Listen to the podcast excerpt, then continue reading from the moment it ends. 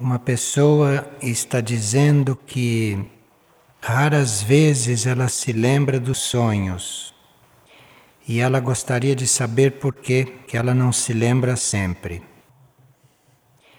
Pode ser falta de prestar mais atenção a esse assunto.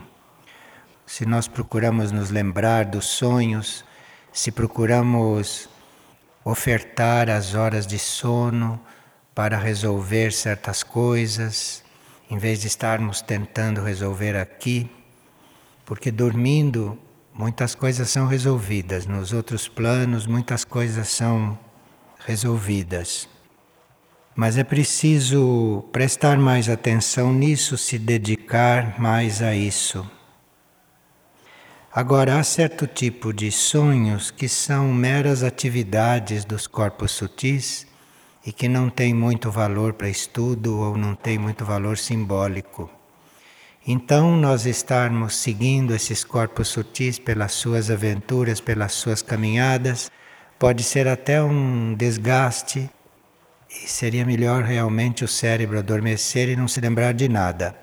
Porque às vezes os corpos saem não é? e vão devagar. Aí é inútil estar se lembrando disso. Mas se se prestar atenção a este assunto, ele pode se tornar um meio de instrução para nós.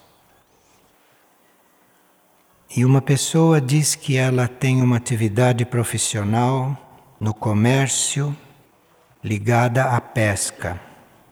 E se essa atividade prejudica o seu ser na sua evolução espiritual, fazendo com que ele adquira karma com o reino dos peixes.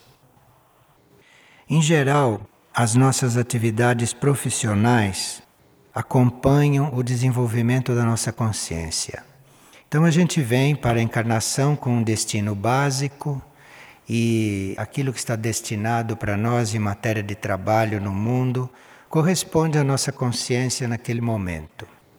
E depois, durante a encarnação, se a consciência vai se ampliando, se a consciência vai desenvolvendo, então nem sempre aquela atividade profissional é adequada, porque essa atividade externa deve acompanhar o desenvolvimento da consciência. Então, muitas vezes numa encarnação acontecem adaptações nas nossas atividades profissionais ou nas nossas atividades externas. Se a consciência desta pessoa não permite mais que ela lide com pesca, então ela certamente será colocada numa outra atividade.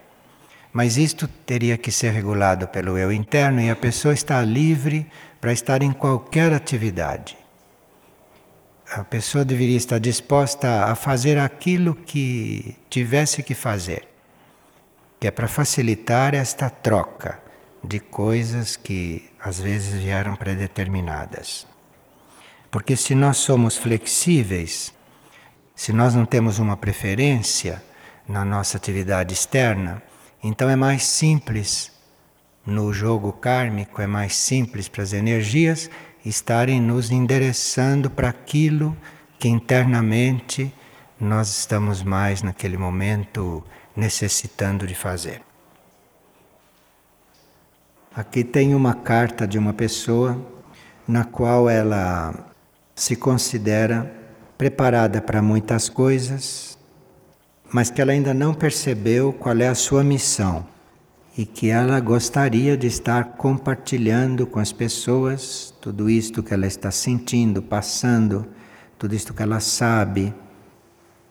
Como ela faz para comunicar para as outras pessoas tudo aquilo que ela vive, tudo aquilo que ela está experimentando. É o contrário. Tudo isso você deve guardar em muito silêncio. Não tem que compartilhar isto com ninguém, a não ser que tenha um sinal muito forte para isto e que vai fazer muito bem, que seja uma ajuda para uma outra pessoa compartilhar da tua experiência. Mas nós não temos experiências e nem passamos por processos internos para contar para os outros como é. Não é para isso que a gente passa. Os nossos processos internos são para nós. Cada um tem o seu processo interno. Então, esta ansiedade por compartilhar com os outros tudo o que está passando, tudo o que está sentindo, é o contrário do que deve ser feito. Porque cada um tem o seu processo interno, isto não é para ser compartilhado em princípio, porque cada processo interno, cada experiência interna, cada trabalho interno corresponde ao indivíduo, não corresponde ao outro. O outro é outra nota, o outro é outro grau, o outro é outro ponto, o outro é outro processo. E para que o processo de uma pessoa, de um ser, compartilhado com o outro, não vá prejudicar o outro, não vá confundir o outro, precisa que o outro esteja realmente necessitando de uma luz naquele sentido que nós podemos manifestar. Mas só para participar para o outro, só para compartilhar, isto só pode atrapalhar todo mundo, porque cada um tem o seu processo e que começará quando o seu ser mais profundo quiser. Agora, em certos momentos, nós percebemos, nós recebemos um sinal de que podemos compartilhar uma coisa com alguém ou com um grupo. Mas aí precisa que aquele alguém ou aquele grupo esteja num momento que possa realmente se valer daquilo, que possa realmente usufruir daquilo. Mas aí entram muitos fatores, aí entra muita habilidade, principalmente a forma de partilhar. Porque aquilo deve ter uma medida, aquilo tem um grau, aquilo tem uma dose, que é a correta para o outro poder receber uma parte daquilo. Porque todo o nosso processo nós nunca poderemos compartilhar porque não o conhecemos. Aquilo que nós conhecemos do nosso processo é a mínima parte. Então, estar expondo o nosso processo, estar falando do nosso processo, comunicando, comunicando o quê? Se a maior parte do processo é inconsciente, é subjetivo, em um nível que nós não temos alcance. Então é preciso realmente muita autorização interna para falar do próprio processo interno. E aqui nesta carta tem outra palavra muito forte que é missão. Não sinto que já percebi a minha missão. Missão é uma palavra muito forte. Missão é, é uma coisa muito profunda. De uma missão está encarregado um ser já unido, um ser já resolvido. De uma missão está encarregado um ser que não pode mais trair a lei. Então nós temos tarefas, nós temos serviços, nós temos coisas a desincumbir, não missão. Missão é algo para um nível quase extraterrestre. Nós dizemos os irmãos vêm aqui em missão, as naves vêm aqui em missão. Mas nós vamos ali numa tarefa, nós vamos ali a serviço, nós vamos ali para cumprir um, um karma, nós vamos ali para ajudar, não missão. Missão é algo que subentende toda uma conjuntura dentro de certas leis superiores para que se possa realmente ajudar na linha evolutiva daquilo aonde se vai desempenhar a missão. Então, uma ajuda, uma tarefa, um serviço, um trabalho, essas coisas que nós fazemos, isto é trabalho, é tarefa, porque aqui estão envolvidas várias leis, estão envolvidos vários planos. Uma missão é algo dentro de uma lei superior, dentro de uma lei imaterial. A missão tem a conotação de que você vai fazer uma coisa dentro do plano evolutivo uma tarefa, um trabalho, às vezes está aí num plano dúbio, está aí num nível de dualidade, de dualismo, onde você vai cumprir uma tarefa e chega ali você vê muitas coisas que você pode fazer, outras que você não pode. Numa missão estão envolvidos partes do plano evolutivo e um conhecimento daquilo que se vai ali desencadear. Enfim, missão é para os nossos irmãos maiores. E as coisas que nós procuramos desempenhar e resolver são tarefas. Isto já nos coloca numa sintonia um pouco melhor. E aí as ilusões já vão começando a se afastar. As ilusões, o, as megalomanias, as coisas psicológicas já vão começando a se afastar. E isto é muito bom para o trabalho. Isto é muito bom, isso vem sempre em benefício do serviço. E aqui uma pessoa diz que um conhecido entrou em coma e retornou do estado de coma completamente diferente. Ela pergunta se uma mônada pode transmutar numa pessoa sendo menos evoluída do que aquela que estava. Bem, nem sempre quando se volta completamente diferente de um estado de coma, houve transmutação. É bem normal que a gente volte diferente de um estado de coma. Porque no estado de coma nós chegamos muitas vezes no limite da desencarnação. E alguns chegam até a passar para os planos internos, ficar um tempo lá e retornar. E isto é motivo para haver grandes transformações no indivíduo, porque ele experimenta uma vida em outras dimensões, ele toma consciência de que existe a continuação da vida, então ele volta bastante diferente. Não quer dizer que houve uma troca de indivíduos. Agora, quando há uma troca de mônadas, e para isso não precisa haver o estado de coma para acontecer, como se sabe, quando há uma troca de mônadas, a mônada que vem é sempre mais evoluída do que a anterior.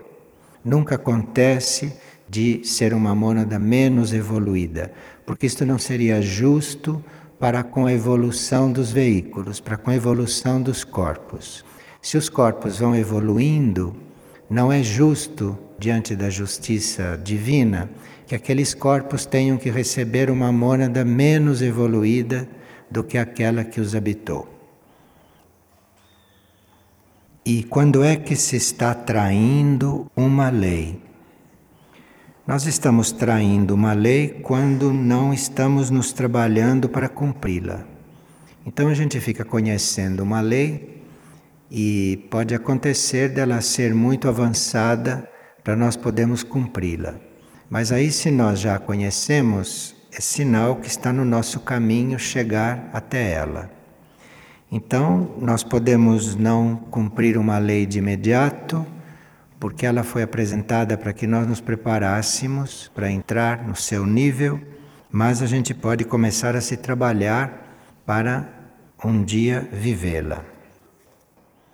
E uma pessoa diz que existem fatos que acontecem na vida cotidiana, muitos deles inesperados e esses fatos inesperados são determinados por Deus ou somos nós mesmos que os construímos?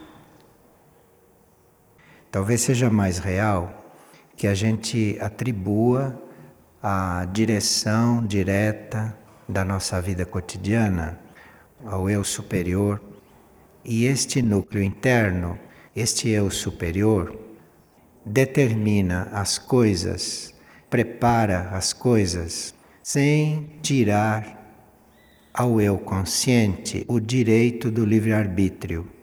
Então, isto é um equilíbrio muito perfeito. Então, os fatos da nossa vida cotidiana, claro que em geral, naquilo que são importantes para a evolução, naquilo que dizem respeito ao nosso desenvolvimento, é claro que isto é guiado, que isto é planejado, que isto é organizado pelo Deus interno, pelo eu superior, pela alma ou pela mônada, segundo o núcleo que está dirigindo mais diretamente o indivíduo. Mas há sempre uma margem de opção para nós. Há sempre uma margem para o livre-arbítrio há sempre uma possibilidade de nós determinarmos certas coisas. Mesmo porque o eu consciente também deve amadurecer, deve crescer, deve aprender pela própria experiência. Então, quando muitas coisas são deixadas ao nosso livre-arbítrio, ou muitas coisas são entregues à nossa opção, isto não quer dizer que o eu interno não tenha já suas posições. Ele pode já ter a sua posição, mas deixa ao nosso livre-arbítrio do eu consciente uma certa escolha, uma certa margem de escolha. Agora, se o eu interno já tem uma certa evolução, esta margem de escolha que nos deixa é menor, porque aí esta margem de escolha não deve interferir na evolução total do ser. Isto é um procedimento que varia segundo o grau de evolução do eu interno, do eu superior. Claro, nós podemos estar inconscientemente determinando certas coisas das quais não temos consciência. Então, nós temos consciência de uma pequena parte do que se passa e não temos consciência da quase totalidade do que se passa. Então, muitas coisas podem estar acontecendo por determinação nossa inconsciente. Isto pode acontecer. Então, nem tudo é atribuído ao único, à divindade ou ao nosso eu mais profundo. Muitas vezes, no nível semiconsciente, nós estamos determinando certas coisas que vão acontecendo por escolha e por determinação nossa mesmo. Enfim, não é muito simples nós distinguirmos o que vem do nível divino do que vem do nível mais profundo, do que vem da nossa semiconsciência. Enfim, isto não é muito simples de estar distinguindo. Nós estamos numa vida que é um jogo de forças e um jogo de energias e somos aí chamados a sermos lúcidos, a sermos o mais conscientes possível dentro deste jogo todo.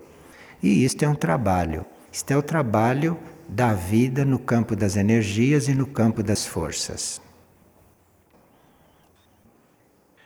Os que estão neste momento fazendo caminho e procurando uma interação maior com estas coisas, estão vivendo aquela etapa da própria alma está se aproximando de um grupo interno e já começar o seu relacionamento com algum grupo interno de almas.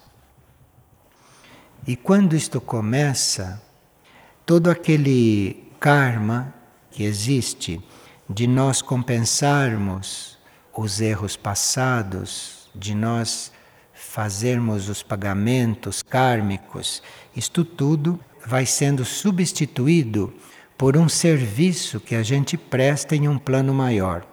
Então, se existe um pagamento kármico antigo a ser feito, se a alma já chegou nesse estágio de estar funcionando em grupo, de estar dentro de um grupo interno, então aquele pagamento kármico, aquela retribuição, se transforma num tipo de serviço que a alma vai prestando e que compensa aquilo que foi realizado no passado. Mas isso só pode acontecer quando a alma compreendeu, quando houve uma compreensão. Porque aí, havendo uma compreensão, não é tão útil ficar vivendo uma experiência kármica. A experiência kármica vem sempre para ensinar para você se abrir, para você compreender mais um pouco.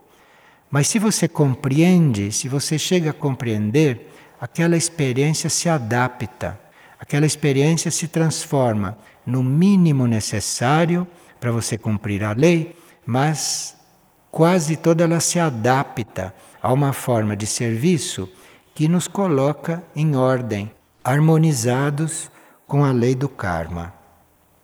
E aí, nesses pontos, a, as leis superiores vão permeando a existência do indivíduo. Porque aí o indivíduo não está mais vivendo só em função dele ou das coisas kármicas dele ou do equilíbrio dele. Mas aí, o indivíduo já estando nesses pontos, outras leis vão entrando na vida do indivíduo. E começam a acontecer fatos que normalmente não acontecem nas outras vidas.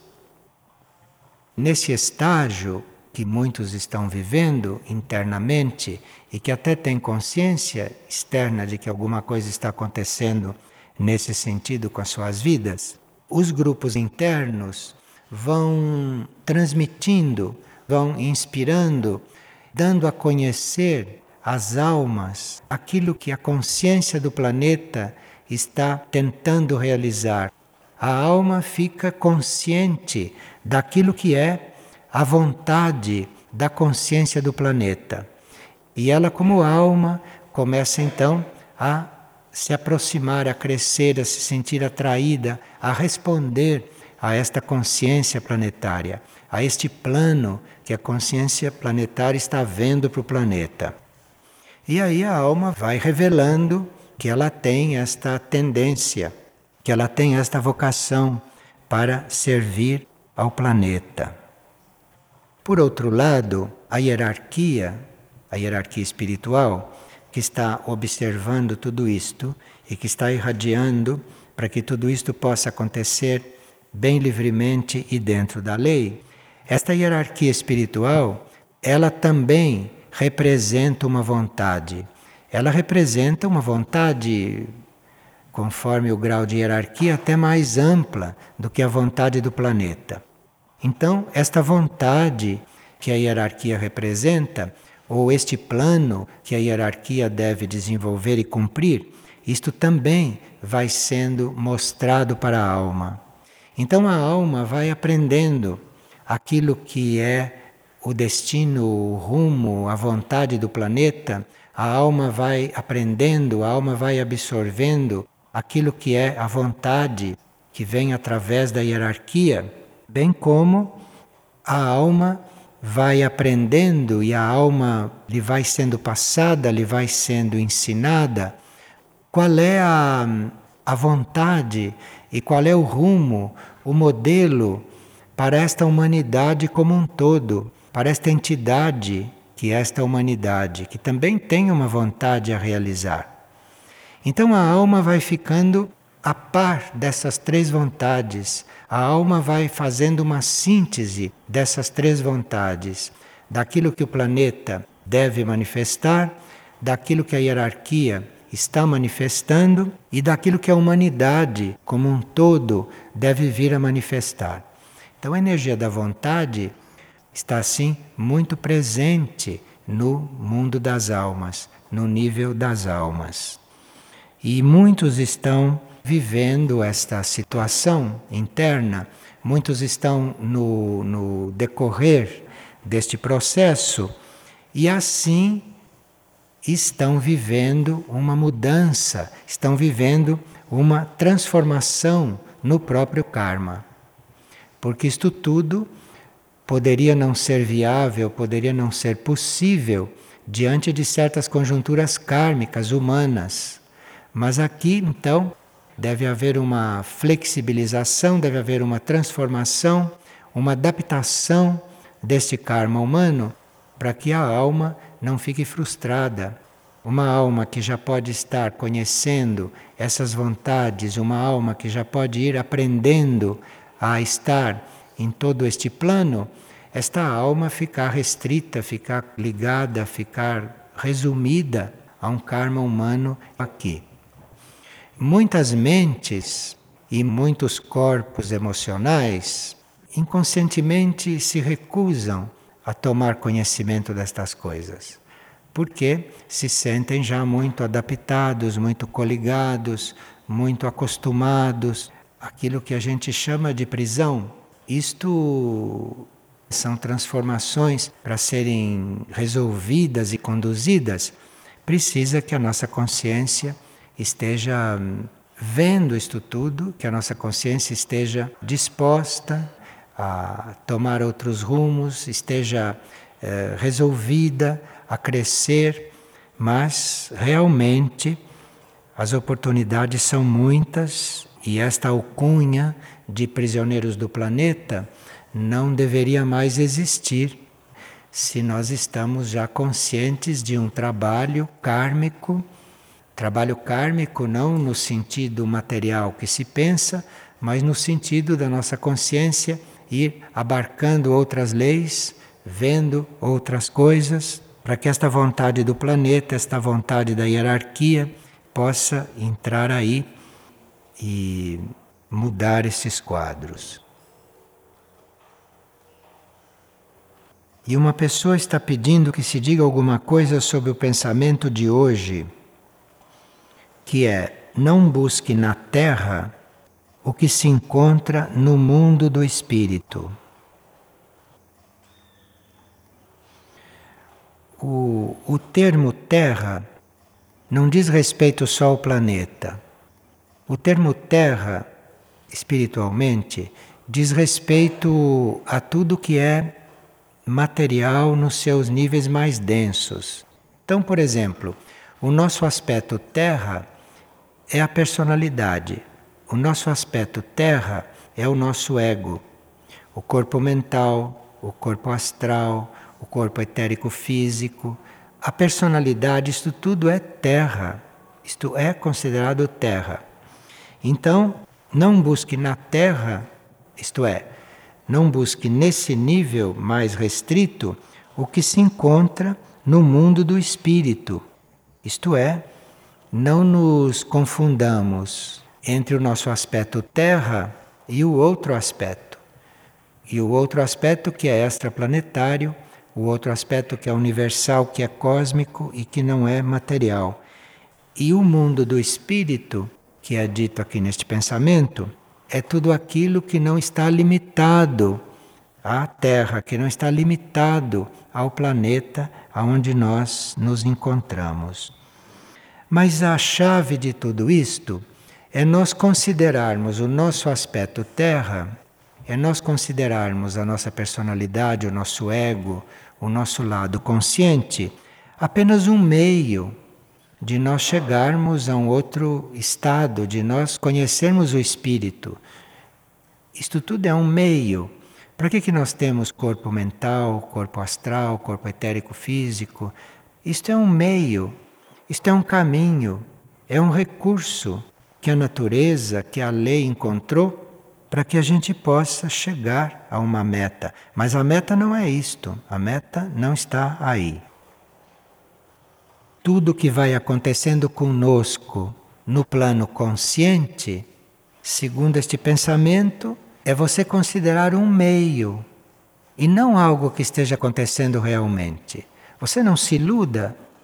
Por mais que pareça real, o que está se passando nesses níveis terra, por mais que seja real o que está se passando na sua personalidade, no seu ego, por mais que seja forte o que está acontecendo no seu lado humano, não se iluda.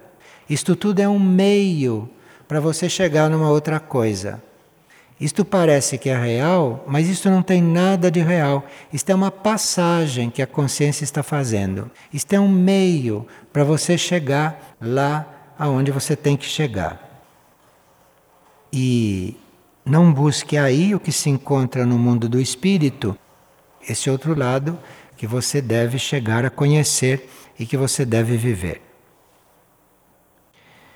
E uma pessoa leu que existem vários núcleos internos, nos planos internos do planeta, que são núcleos aonde os seres internos aperfeiçoam a sua concentração. E esta pessoa cita vários pontos da superfície do planeta que correspondem a esses núcleos internos, que correspondem a estas áreas de concentração profunda.